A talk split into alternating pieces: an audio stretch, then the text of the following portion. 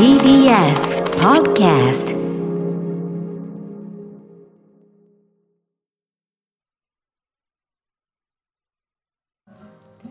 B. S. ラジオから全国32局ネットでお送りする 1J この時間は共立リゾートプレゼンツ新たな発見を綴る旅ノート共立リゾートのホテルや旅館がある地域にフォーカスを当て歴史や観光スポット絶品グルメなどその地ならではの魅力をご紹介します。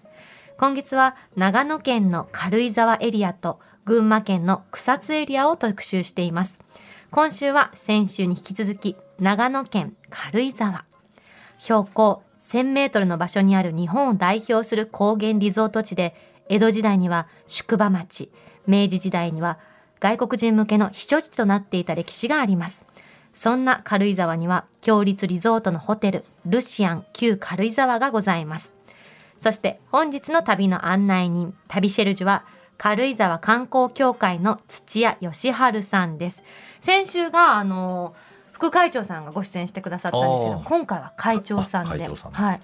生まれも育ちも軽井沢軽井沢の歴史にかなり精通されている方なのでいろいろ聞いていきたいなと思います。それでは旅ノートスタートです今日の旅の案内人旅シェルジュをご紹介します。軽井沢観光協会会長の土屋義治さんです。土屋さんよろしくお願いいたします。よろしくお願いします。あのズームの画面背景がすごく素敵ですね。本当ですね。後ろがねあおこれはですねあの、私が経営しているええあの、ピクチャレスクガーデンという、あの、英国のですね、はいはい。あの、ガーデナーが作ったガーデンなんですね。すごくだから素敵見事なんだええこれがあの、絵本の森美術館の庭になります。ええ土屋さんはず軽井沢生まれっていうことなんですけれどもご先祖も江戸時代からずっと軽そうで井沢すは。ああの、私がですね、ええこの土屋家では九代目になりますのでう、んうん江戸時代から軽井沢にすごい。いるということですよね。はい。軽井沢の良さってどんなところですか？えーっと、私もですね、子供の頃から軽井沢をあの見てきて、うんうん。あの大きく変遷をしてきました。あのでもですね、現在はあの日本を代表するリゾートとして発展ししていることにですね、大変あの誇りを持っています。うんうんあの先人がですね、当初あの別荘を建てた方々っていうのはあの明治時代だったんですけども、明治から別荘を建ててる人がいたんですか？そうですね、あの屋根の病院と歌ったんですね。うん。屋根の？ない病院。病院。へえはい。ということはあの標高1000メートルのですねう、ん。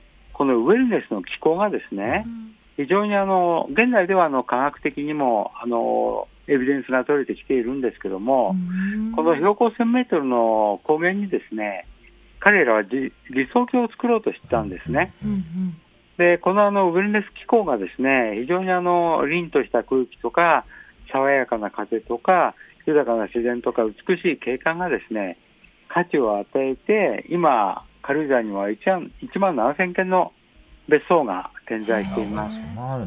なんか軽井沢って何しに行くってなくても行けば元気になるってイメージありますもん。空気吸えば絶対復活できる場所ってイメージです。軽井沢。でそうです、そうです。ん。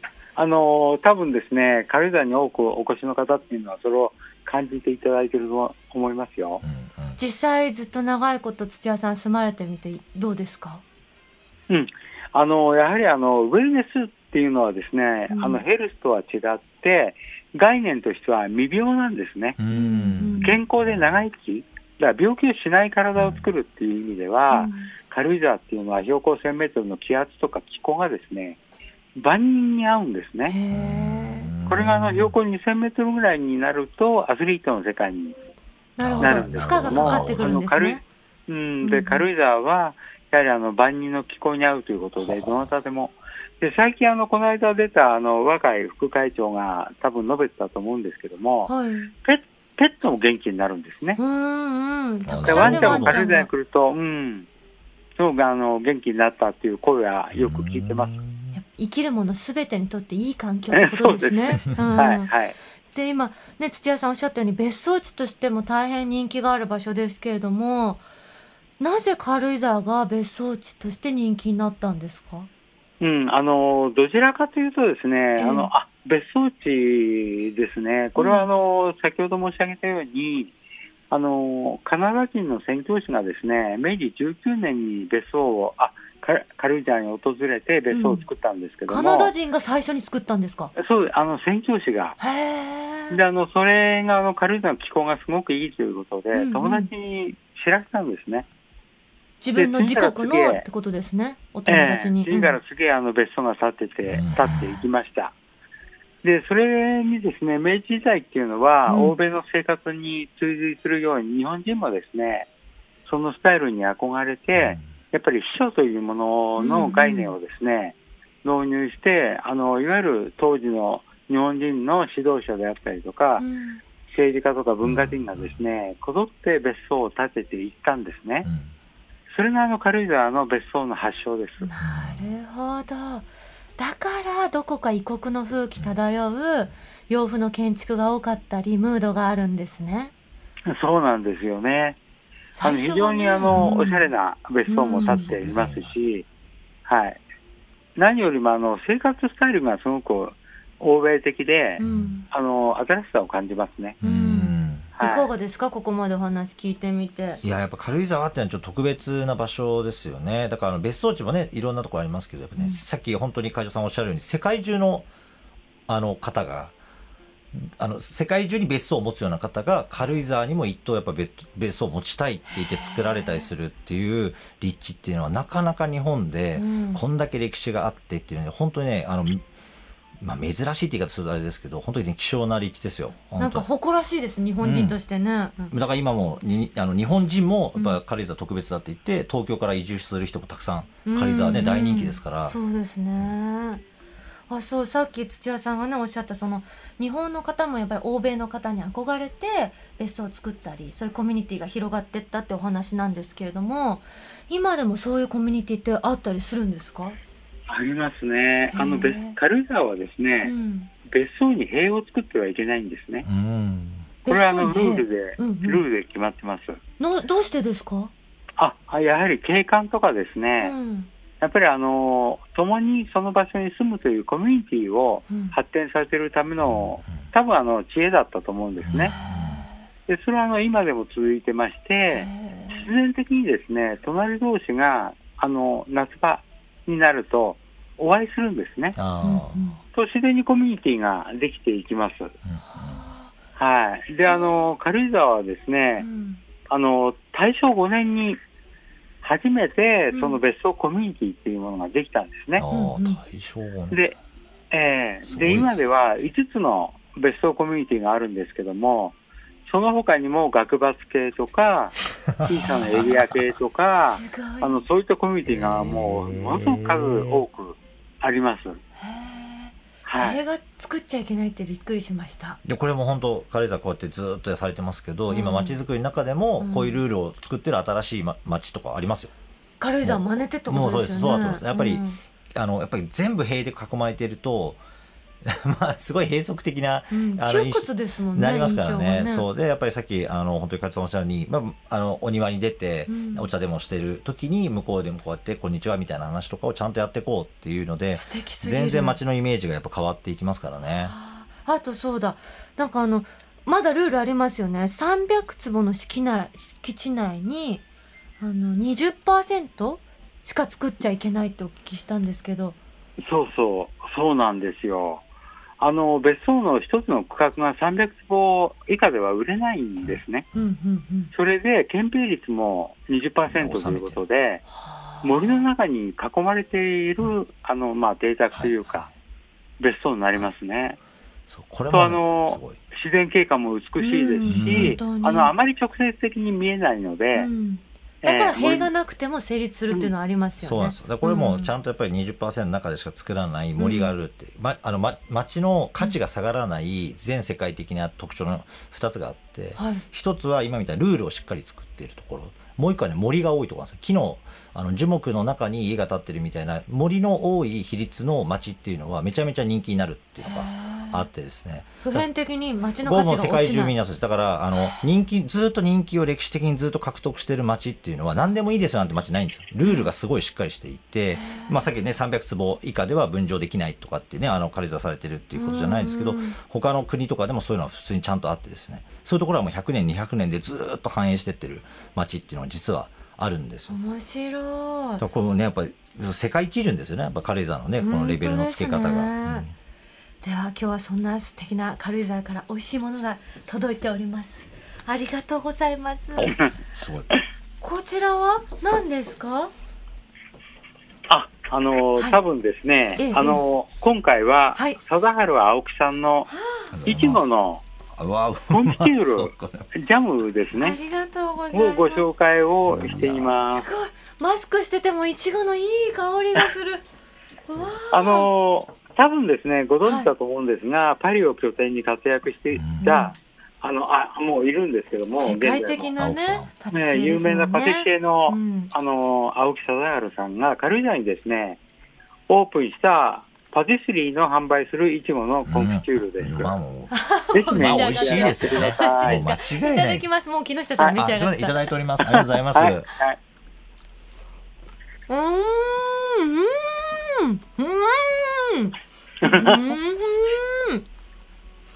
あの滑らかさが段違いです。なんかもう、いちご、またこのいちごもまた美味しいですね。酸味もちゃんと。そう。甘みが強いかと思いきや、結構酸味きますね、うん。これすごく上品で美味しい。こういうものがあるっていうのがやっぱり軽井沢のすごいところですよね。うん。うん。なんか豊かな気持ちになる。うん。香りが華やかでこの甘酸っぱさが軽井沢で食べたいなこれ そうですね。はいまたね、違いますよね。現地で食べたら。あのこれホームページ読んだら軽井沢のいちごで作ったって書いてあったんですけど軽井沢っていちご有名なんですか？ああの、いちごのですね、うん農園があります。あそうなんですへねいちご狩りもできます。あそうなんですか。ええ、まさにあのこの冬は盛んになへえ。なる時期ですよね。ああ、これからねですよね。旬ですもんね。ねはい。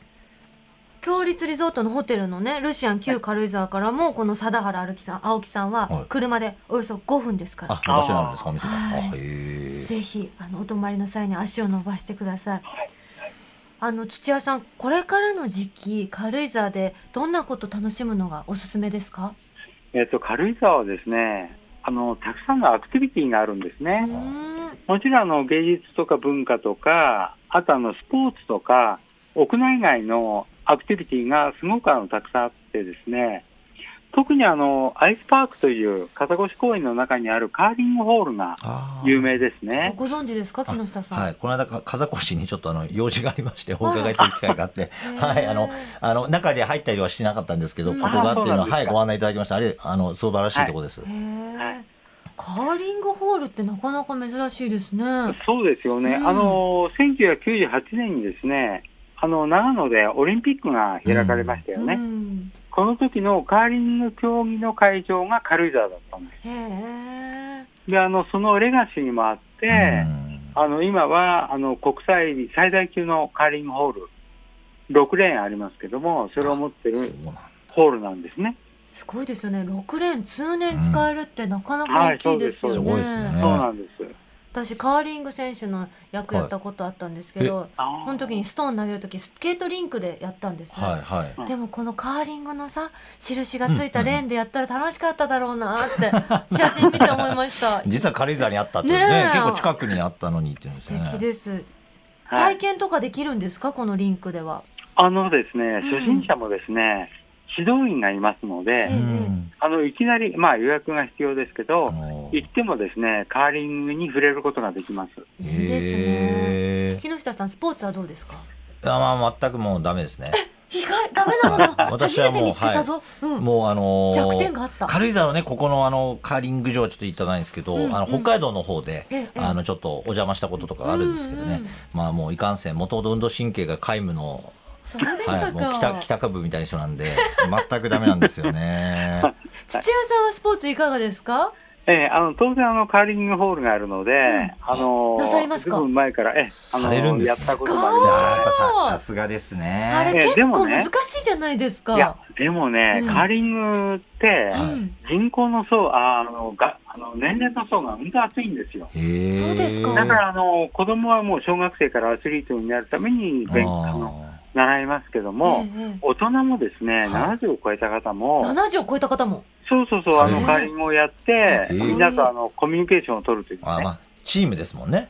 そうなんですよ。はおしゃれですね、軽井沢って。そうおしゃれだよあのかねそうあのね、勝ち負けもあるんですけど、はいはいうんうん。負けたチームがビールをおごるという、なんかあのあ。外国ではね、面白い。そういう伝伝統があったりして、うん結構あの、本当はスコッチなんかを飲みながらね、へえいいですね。あの楽しむゲームっていうあの意味合いはありまそうなんか選手同士の交流も一個の目的とされたねスポーツって言いますもんねカーリンす。グって。そうなんですよ。あの、今ですね、企業とかですね、えあの、学校でもですね、あの、一つのあの、チームワークを作るあチームビルディング？チームビルディングのね。はい、うん、それでね、カーリングをうんと利用していただいてます。素敵。まさかのもうやっぱ土屋さ軽いんもやっぱ軽井沢にあるともう社交の場のように感じますよね。社交の場がカーリング はい。素敵すぎる、他にも軽井沢のアクティビティってありますか？やはりあの、自然体験ですようね。ん。あの、軽井沢というのは、あの、歴史があってうん、野鳥研究室っていうのができてからですね、本当の専門家のスタッフが揃っているピッキョというネイチャーツアーをするあのところがあるんですうんね。う。んで、そこはあの野鳥の宝庫と言われる軽井沢の中で、専門家にガイドしていただくと、やっぱりあの自然を深く知ることができますうんし、うん。あとあの自然の中を歩くことによってですね、先ほどのあのウェルネスではないんですけども、非常にあの気分が爽快になったりとか、うん頭も冴えてですね、はい。これいいね。運が良かったらムササビに出会えるって本当ですか？そうです、そうです。すごくないですか？あそれい野生出会でってみたい。いるんですね。しかも、うん、ムササビツアーもありますよ。はあ。のそんなにね過酷なツアーじゃなさそうですもんね。ええ、あの、そうです。で方向距離もそんなに 2, 2キロぐらいですか？そうですね。ね。だから、あの、本当にどなたでも参加できるような。ああまりねガチのだとちょっとねちょっとね参加しに行く、ね。えはい。ちゃんと初心者でも楽しめる私がやってみたいのは獣道ウォーキングです、はい、めっちゃガチのやつじゃないですか、それ。獣道ですよ。大丈夫なやつですかね、それ。だってさ人の道を外れていって普通生きてたらやっちゃいけないじゃないですか。でも獣 獣が歩いてた後ってことは歩いてるってことですよね。そうですよ。ほら見てうわー。今シーズンなんですよ4月まで。うん。そうなんですか。いいなと思っていろんなねツアーコースありますもんね。はあ。そうなんですよね。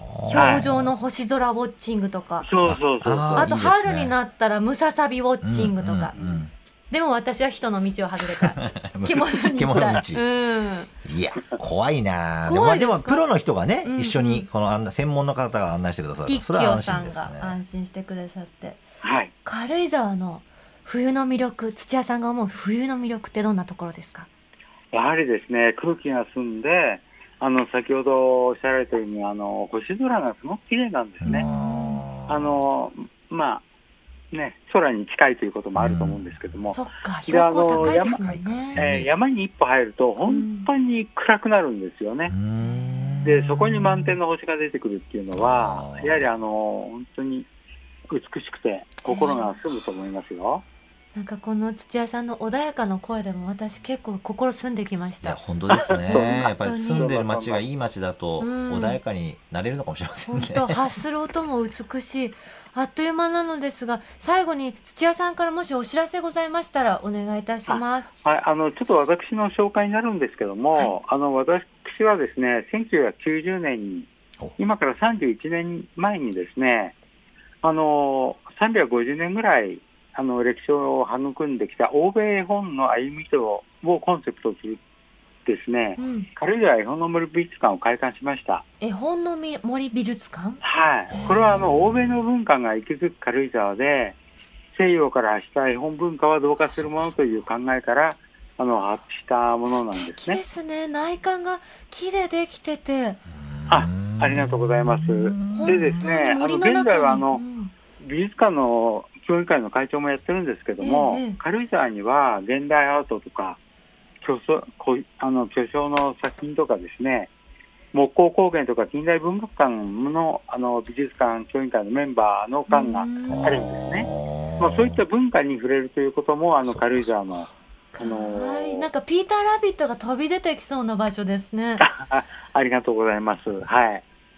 そこが。あの、んそうですね。あの、その他にもですね、あの、まあ、春から秋にかけても、あの、スポーツだとか、あの、芸術に限らず、あの、いろんな屋内外のアクティビティがありますので、あの、多分ですね、お客様も、うんあの、軽井沢に滞在することによって、はい。非常にあの、満足を感じていただけると思うんですね。うんで、それぞれのあのアクティビティには専門家がついてますので、あの初心者からより深くいろいろ知りたいとか体験したいというものには、あのそうですね。チャレンジしやすいですもんねー。場所だと思いますね。四季を問わそれとずですねですね、はいはい。ごめんなさい、今人口が増えててテレワークとかワーケーションのためにいらっしゃる方々も多いんですよ。うんうん、二拠点ねされる方は増えてますもんね、軽井沢。そうですね。で、あの、うんそのテレワークの施設もですね、ああの、教会がありまして、町内に28箇所あるんですね。めめっちゃ充実してるんですよで、そういうところで、あの、ワークもするんですけども、うん。アクティビティと兼ね合わせてですね、滞在時間とか豊かに過ごせるような環境にもあります。確かに。本当に旅もしたいし住みたいしテレワークも何もかも夢が広がりました。土屋さんありがとうございましあありた。がとうございます。ありがとうございました今週の旅シェルジュは軽井沢観光協会の会長土屋義治さんでした。ありがとうございました。ここで強立リゾートからのお知らせです。函館ベイエリアに位置し、観光の拠点に適した眺望という名のホテル、ラビスタ函館ベイ。異国情緒漂う函館の街並みやレトロモダンな空間が旅を優雅に演出し、宝石のような夜景を眺めながら至福のひとときをお過ごしいただけます。客室は大正ロマンをイメージした優雅な作り。和ベッドのツインや和洋室でゆったりとおくつろぎください。大浴場はかけ流しの天然温泉を完備し、最上階ならではの開放的な眺めで、ベイエリア、津軽海峡を一望でき、夜には100万ドルと称されるロマンチックな夜景をご覧いただけます。人気の朝食ブッフェは、新鮮な魚介類など、盛り放題の海鮮丼のほか、食材にこだわった多彩な和洋メニューをお召し上がりいただけます。詳しくは、強立リゾートの公式ホームページをご覧ください。さて、ここで番組をお聞きのあなたに旅のプレゼントです。今月は名湯草津に佇み、上質な温泉旅を求める大人のための湯宿、時の庭の宿泊券を一組2名様にプレゼントいたします。客室は寝室と居室が分かれた広々と快適な作り。全室天然温泉露天風呂を完備し、落ち着いた和風のしつらいの中、くつろぎのひとときをお過ごしいただけます。大浴場は日本三大名泉の2つの源泉からなる時の湯やこの湯をはじめ、露天風呂や岩盤浴、3つの無料貸し切り露天風呂など、23種類もの湯巡りをお楽しみいただけます。温泉三昧の旅で至福のひとときをお過ごしください。夕食は旬の山海の幸を用いた月替わりの懐石料理をご用意。和のぬくもりあふれたプライベート感のある食事どころで四季を感じる懐石料理をゆったりとお楽しみください。そんな湯宿時の庭の宿泊券を一組2名様にプレゼントいたします。ご希望の方はインターネットで TBS ラジオ公式サイト内旅ノートのページにプレゼント応募フォームがありますのでそこから必要事項をご記入の上ご応募ください締め切りは1月31日月曜日までとなっておりますたくさんのご応募お待ちしておりますなお当選者の発表は発送をもって代えさせていただきますここでメールご紹介します。匿名希望の方です。初めてお便りさせていただきます。先日の放送、斉藤さんのワンちゃん愛がビシビシ伝わってきました。笑い。私も昔愛犬がいたのでジーンとなりました。軽井沢で一緒に泊まるなんて最高ですね。去年の年末からずっと疲労困憊なので、ぜひ温泉三昧の湯巡りしたいです。時の庭宿泊券プレゼント応募させていただきます。お。最近親友と再会して友情を温めているので久々に男二人旅がしたいです。という。いいですねいいですよね。友達とね旅をするのもね,、うん。ねもうあの楽しいですよね。しかも最近再会っていうのが良くないですか？いいです。なんか連絡あったんでしょうね。大人になってから昔の友達とまた再び親交があるっていいですよね、いいですよね、うん。疎遠にならずにねいい旅できるといいです。なんかこの人に当てたくなってきた私は。確かに。何の権限もないけど ぜひ言ってもらいたいような気持ちにはなりますよね。うん。いけるといいですね。ご応募ありがとうございます。またこの番組ではあなたのメッセージもお待ちしております。強立リゾートのホテルや旅館にご宿泊された方の感想もお待ちしております。来月は鹿児島県の霧島を特集します。あなたの旅の思い出も教えてください。件名には必ず旅ノートとお書きの上 1j.1j.jp までお送りください。来週の旅シェルジュは月末恒例フリーアナウンサーの片桐千秋さんが生出演してくださいます。強立リゾートのホテルに宿泊し実際に見て、聞いて体験してきたことをレポートしてくださいます。どうぞお楽しみに。私もう来月は、絶対来週は勝ちます。あ。この間だって木下さんに負けたあそうだ。そうでしたそうでした。その後おた。たけさんにも負けて私連敗続いてるんですよ。やばいですね。はい頑張ります、はい。皆さん来週も。ど うぞお楽しみに